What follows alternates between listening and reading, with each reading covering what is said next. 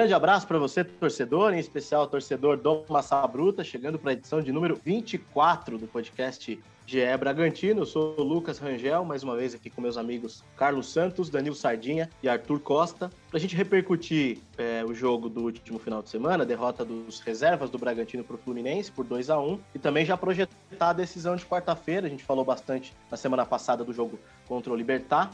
Bragantino conseguiu uma boa vantagem e agora vai lá para o Paraguai para consolidar essa classificação para a final da Copa Sul-Americana. Mas, tudo bem, pessoal? Boa tarde, pra, eh, boa tarde, bom dia, boa tarde, boa noite para vocês aí. É, a derrota aceitável né, do Bragantino lá no Rio, apesar do time ainda quase ter conseguido um empate no segundo tempo. Salve Lucas, salve Danilo, Arthur e a Letícia na técnica, também é um torcedor Massa Bruta. Semana começa com, com derrota pro, pro torcedor do Bragantino, mas a cabeça tá na Sul-Americana, né? Aquele tropeço que já tava na. Não, não, diria que previsto, né? Mas aceitável. O torcedor do, do Bragantino não, não vai se preocupar tanto com esse tropeço. O Bragantino que poupou os, os titulares no, no jogo contra o, o Fluminense já tá com a cabeça na, na semifinal contra o Libertad, decisão na quarta-feira no Paraguai. Salve, amigos, torcida do, do Marça Bruta. Pois é, esse resultado é uma, uma atuação distinta né, do Bragantino nos tempos aí. Primeiro tempo bem abaixo, né? Segundo tempo deu uma melhora. Então, mas como vocês disseram aí, é aquele resultado que é, não é que era esperado, mas aceitável aí pela, pelas circunstâncias, né? O time focado na, na decisão da Sul-Americana, então, então dá para dá para passar, né? Essa, essa derrota. A equipe ainda está ali na, na, na, zona, né? De, de classificação para Libertadores, né? No Z6 ali, né? No G6, quer dizer. É, então ainda está ali na tá ali em cima ainda, não, não é um resultado assim que preocupa tanto, né? Salve, salve para todo mundo. Olha, eu acho que o torcedor do Bragantino, ele quer que a semana passe tão rápido quanto o rolinho que o, o Lucas Cândido levou do Luiz Henrique. É, acho que é mais ou menos nessa velocidade não é isso? O torcedor já está com a cabeça na quarta-feira, não tem jeito. Esse jogo aí contra o Fluminense entra naquela cota lá de que que acontecesse, aconteceu. E acho que, diferentemente de outros jogos do brasileiro, quando o Braga poupou, esse ele poupou de verdade mesmo, né? Foi claramente ali uma escolha de, do time todo, né? A gente viu em outros momentos o Barbieri dando uma mesclada, pelo menos, tal. Esse não, esse foi bem reserva mesmo. E acho que pela rodada, né? Pela classificação, o prejuízo não está tão grande, não. Está ali colado ainda, né? Entre os primeiros do campeonato. É, como, como o Arthur destacou aí, o time é totalmente reserva, né? Acho que a gente. Alguns jogadores ali estão sempre entrando, o Elinho, o Natan, enfim, Luan Cândido. Mas é, é eu acho que foi um jogo também para o Barbieri também testar, né? Ver mais uma vez ali a situação do time. O primeiro tempo foi, foi muito difícil de assistir, né? O time perdido, o Fluminense é, fez o resultado ali no primeiro tempo. É, mas foi mais uma, mais uma chance da gente ver alguns jogadores jogando quase que o tempo todo, né? Mais uma vez o Gabriel Novaes, o Vitinho o Pedrinho, o Elinho acho que já está na, a gente já está é um, praticamente um titular, né? Mas o, Carlos, o que, que você achou assim, observando de destaque em relação aos jogadores? Se alguém chamou a atenção e se se tivesse caprichado mais um pouquinho dava para sair com um resultado melhor? É, eu acho que do, do pessoal que entrou no, nesse jogo de, de domingo aí, para falar que se alguém se salva é, é o Elinho, né? O Elinho que é quase um titular, né? Vamos dizer assim, sempre que, que entra, entra bem. Mas eu gostaria de destacar também a, a estreia do Cristiano, né? Que está treinando com, com um time profissional tal. Entrou no. fez seu primeiro jogo ontem, eu achei que ele foi bem. Primeiro tempo ele, assim como todo time, foi, foi mal, né? Mas no segundo tempo ele conseguiu construir melhor as jogadas, dar mais consistência ali no meio campo. Mas eu acho que no geral, assim, Elinho e Cristiano são os, os destaques positivos, assim, ao meu ver. O Gabriel Novaes também, bem novamente, né? Teve uma chance ali que ele perdeu no segundo tempo, mas se movimentou, procurou o jogo, fez um, um bom segundo tempo também. E destaque negativo, de novo, o Vitinho, né? Teve, teve a chance entre os titulares, foi mal, tanto é que foi substituído no intervalo. Não sei o que, que, acontece com o Vitinho ali, que ele não consegue aproveitar as chances. Né? E aí, Sardinho, o que, que você achou desses jogadores? O Carlos destacou ali o Elinho como positivo, o Vitinho como negativo, o Cristiano também aparecendo. Gostei do Cristiano, principalmente no segundo tempo. Fez alguns desarmes, errou pouco passe. Eu gostei da movimentação dele no meio campo. E, mas, Sardinho, o que, que você achou do, do, do time, né?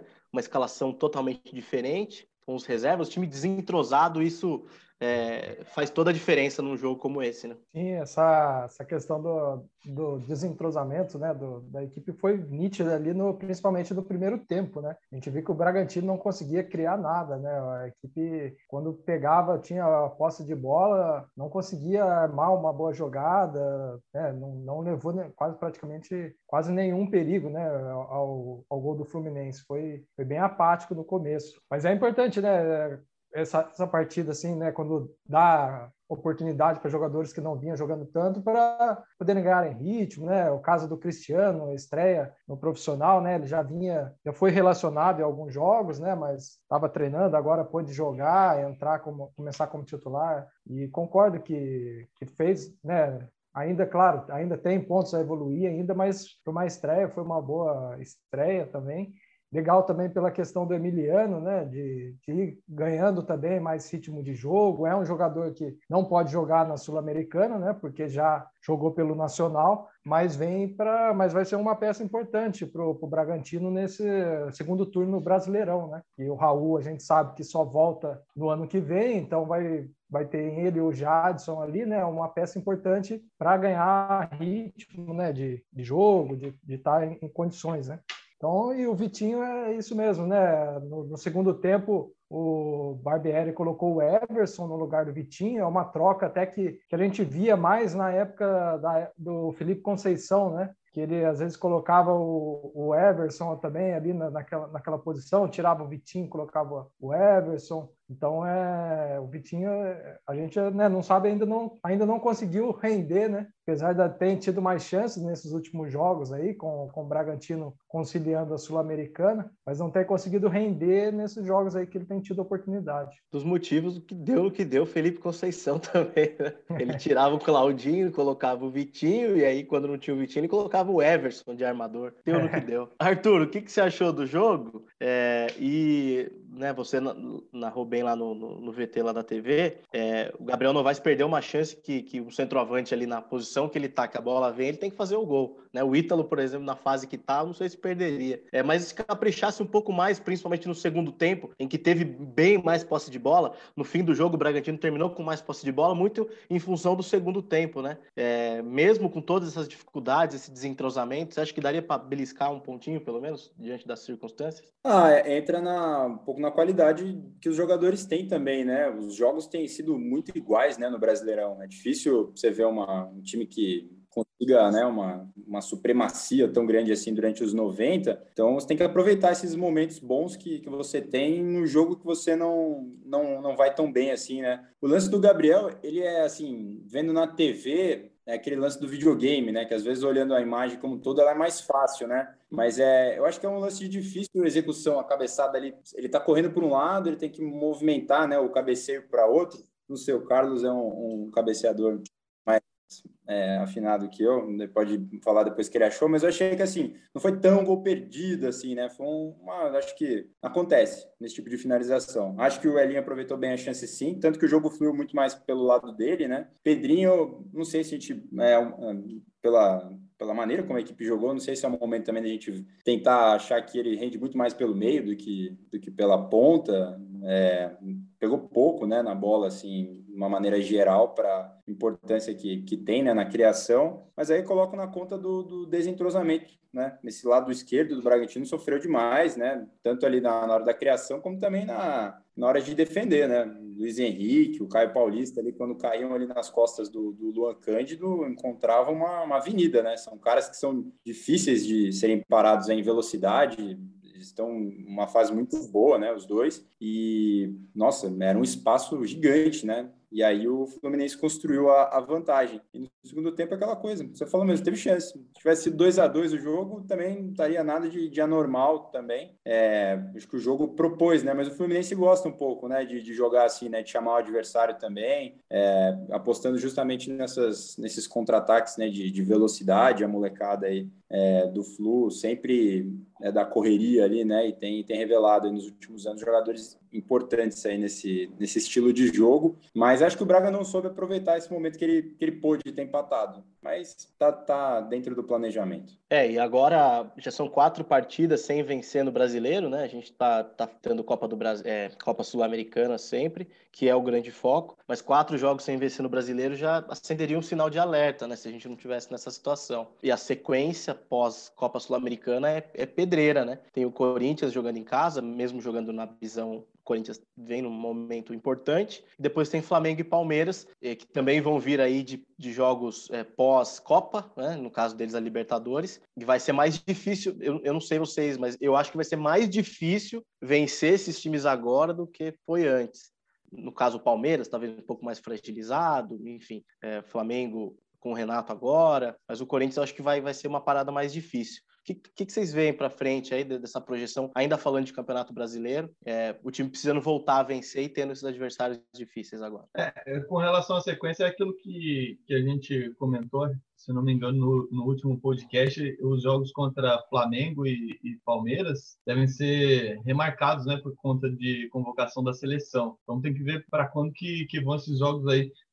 É, eu comentava também com, com o Danilo que aquela gordurinha que, que o Bragantino tinha no, no Brasileirão se foi, né? Tá com 33 pontos e em quinto lugar, só três pontos separam o Braga ao Atlético Paranaense, que é o nono. Então, dependendo dependendo de quando for, forem remarcados esses jogos aí pelo, pelo Brasileirão, aí até há uma tendência de, de cair um pouquinho na tabela, né? Vai ficar com jogos atrasados e tal, mas a tendência é perder algumas posições agora na, nas próximas rodadas. Mas acho que a preocupação, a cabeça do, do Bragantino está muito voltado para a Sul-Americana. Acho que depois dessa semifinal aí que, que, o pessoal vai, vai ver ali qual que é o, o cenário no, no, brasileiro. O segundo turno começou agora também. Acho que tem bastante campeonato, tem bastante margem para recuperar aí, recuperar, se manter entre o, os times de cima aí. Ou seja, Sardinha, diante desse cenário que o Carlos citou, às vezes uma folguinha a mais aí para o time, de repente pode ser até positivo. E daí não enfrenta esses times agora, acaba enfrentando uh, outros times de repente uh, numa situação um pouco pior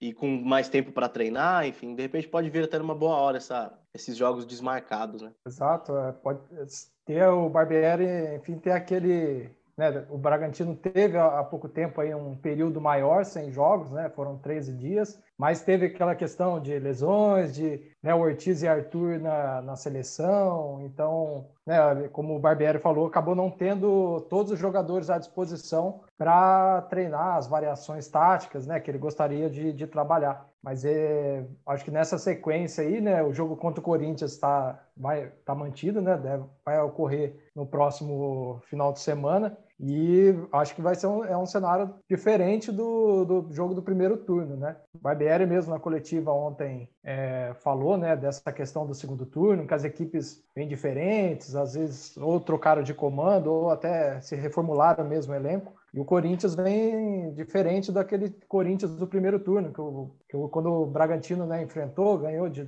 por 2 a 1 um, de virada. É, o Corinthians estava naquele processo, né, ainda tentando se encaixar ali e tal, e agora vai enfrentar um Corinthians diferente, né, que vem com essa série invicta, uma vitória no clássico agora, mas então assim, para esse primeiro jogo aí, logo depois dessa sul-americana aí, dessa semifinal da Sul-Americana vem uma pedreira né, pela frente, que é contra o Corinthians. Ô, ô Arthur, você acha que o Braga ali, quinto, sexto, sétimo, é, você acha que é ali, ali que o time deve brigar mesmo, independentemente da Sul-Americana, em relação a Brasileirão? Ou você acha que o time também pode crescer a partir aí dessa, dessas próximas rodadas? Ah, eu acho que pela campanha das últimas rodadas, era para estar tá pior, né? né? Que os, os, times ali na frente estão trocando de posição, né? Fortaleza, Flamengo, Palmeiras, ali nas últimas rodadas. E o Bragantino ficou também, né? Ali, quarto, quinto, sexto, ganha tal. É, é o que o Carlos falou, a gordura foi embora porque o pessoal de trás começou a ganhar, né? Então você tem um bolo aí de times aí com 32, 30. Você pegar, olhar a tabela aí, você, o Palmeiras tem 38, é, você vai para o Ceará, que tem 10 pontos a menos ali, tá em 11 primeiro. Então tá um, um, bolo grande ali com times em volta ali dos 30 pontos, que cada rodada a gente vai ver muita, muita mudança. Eu acho que o, o campeonato do Bragantino depende muito do que vai acontecer na, na Sul-Americana, porque se a equipe conquista o título e a vaga na, na Libertadores, é inegável que não é que vai tirar o pé, mas é assim, é o objetivo, você já está na Libertadores, e aí você, você vai entrar diferente mesmo no, no brasileiro, né? É, é impossível não, não, ser assim. E, mas se não acontecer, se a equipe não conquistar essa vaga pela Sul-Americana, aí eu acho que é foco total no brasileiro, o time vai fazer aquela, aquela arrancada é, na medida do possível, dependendo de como for, né? Eliminação e tudo mais, não tiver muitos cacos para serem justos a equipe tem uma base muito sólida aí para brigar pelas primeiras colocações do campeonato. Título, acho que seria né, exagero, né? Então, o Braga tem totais condições de terminar, pegar um, G4, G5. É, título, acho que o Atlético está meio longe, né? Desgarrou, mas acho que o campeonato do Bragantino está aí, entre os, entre os primeiros com essa base sólida que foi construída. É, entre os times que, o Arthur é, colocou aí, né? De, de ascensão, que comeram essa gordurinha do Bragantino, Corinthians, Fluminense e Internacional, né? Acho que são esses três que estão no momento bom de, de vitórias e, e, e, subindo na tabela de, de, classificação. Mas é isso, é, o Bragantino permanece ali então entre os primeiros colocados. Eu acho que é, isso está favorecendo também na Sul-Americana, porque se o time tivesse lá embaixo, né, zona de rebaixamento e tal, acho que teria muito mais pressão para enfrentar esse, é, esses adversários na Sul-Americana. Então o time tem uma situação tranquila, muito fruto do que foi feito no primeiro turno, né, vitórias consecutivas, uma sequência muito importante que está dando essa tranquilidade para o time conseguir focar na Copa Sul-Americana, que é o nosso próximo assunto. Já vamos emendar é, para a gente já projetar esse jogo desta quarta-feira. A gente citava na, no último podcast, no, podcast que nós gravamos na quinta-feira pós-jogo, né? Do tamanho da, da, da vitória, da vantagem. É, mas eu acho que tem que manter os pés no chão, né? Assim, apesar de estar, de estar muito perto, ser uma boa vantagem, mas o time tem que, tem que, ficar, tem que manter os pés no chão para consolidar essa classificação uh, no jogo logo, né? Se faz 1 a 0, por exemplo, no jogo, já praticamente liquida 2 a 0, enfim. Tem que jogar com tranquilidade, essa tranquilidade que a gente está falando, né, Carlos? Entrar é, de uma maneira é, tranquila, confiante acima de tudo, é, para consolidar essa, essa vantagem, né? É, confiante e sem mudar o estilo de jogo, né? Barbieri, Ítalo, sempre os jogadores mesmo falam que, que é importante manter essa identidade do, do Bragantino. E, e o jogo de quarta-feira, a vaga para a final, eu acho que passa bastante por isso. O Bragantino for ao, ao Paraguai e, e, mantiver o estilo de jogo, né? Aquela marcação característica, marcação alta, né? Pressionando a saída de, de bola do adversário, conseguiu um resultado positivo lá, né? Não, não só a classificação, mas eu acho que é, o Bragantino mostrou que é superior tecnicamente ao, ao Libertar e mesmo jogando fora de casa, com vantagem, acho que se manter o, o estilo de jogo, pode voltar de lá a classificação e, e a vitória, né? O Sardinha, o, o Libertar poupou alguns titulares no final de semana no Campeonato Paraguaio, viu? Inclusive perdeu, e mas eu tava olhando a escalação aqui, ó. É, meio a zaga, por exemplo, toda toda reserva jogou. Só o Ferreira. O Ferreira. É, né? o, o Sebastião, Ferreira, Sebastião Ferreira jogou, né? É, enfim.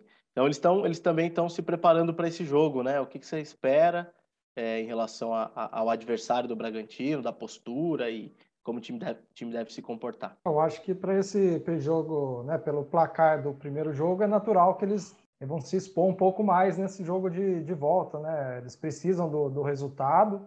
É, aqui no primeiro jogo vieram com aquela tática com três volantes, tal. Eu já acredito que, que não devam fazer isso já nesse jogo de volta. E cabe ao Bragantino saber aproveitar, né? Essa, esses espaços que devem ser criados, né? A equipe da casa geralmente vindo mais para tentando se impor, né, mais na partida acaba gerando espaços. O Bragantino, que é uma equipe que costuma ter uma transição rápida, né, já aproveitar vai ter que ser, tentar ser efetivo para fazer esse gol fora, né, que aumentaria ainda mais a, a vantagem, né, da, da equipe que já é uma vantagem considerável, né. ainda não está decidido, mas você ir para o jogo de volta, podendo empatar ou perder até por um gol de diferença, já é um, uma vantagem considerável. Você ainda se marcar um gol pode aumentar isso.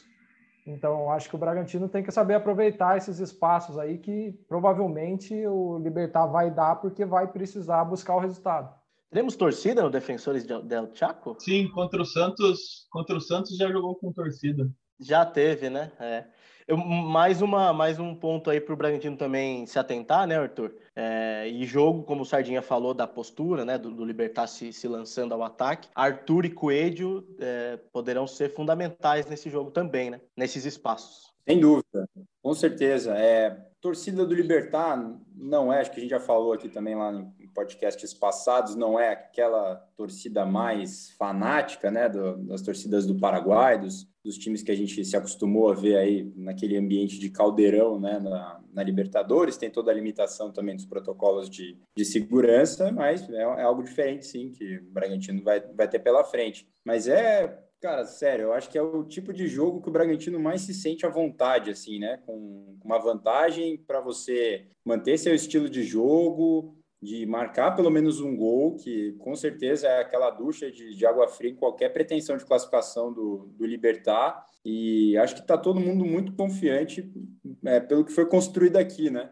Até a gente conversava assim que era algo da se fosse 3 a 0 estaria já terminado o confronto, por isso que teve aquele, aquela polêmica ali da, né, de anular o, o terceiro gol, tal, para ainda ter algum tipo de confronto aberto. E porque acho que a vantagem é muito grande, mais pelo, pelo estilo de jogo mesmo do, do Bragantino. Vai entrar muito tranquilo, imagino eu, é, para esse jogo da volta, sabendo que se fizer um gol, vai dar um passo gigantesco na classificação, independentemente do que aconteça, né?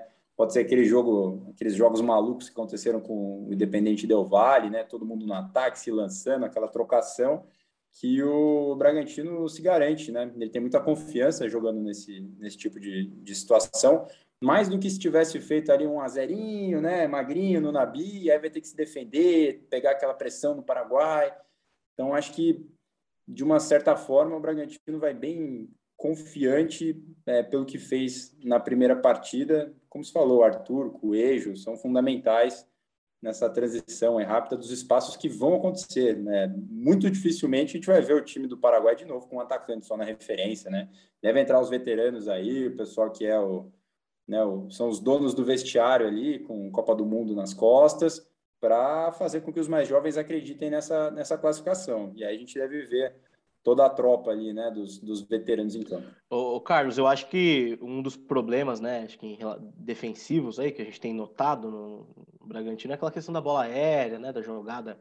É, gol, o Bragantino tem tomado muitos gols de cabeça e pode ser uma alternativa do time paraguaio também, né? Então, uma atenção a mais aí que o Barbieri deve ter, acho que os últimos treinamentos ali, a gente não sabe, né, como é que vai ser, mas um ponto que o time precisa melhorar num jogo como esse é essa questão da bola aérea. Né? Sim, sem dúvida.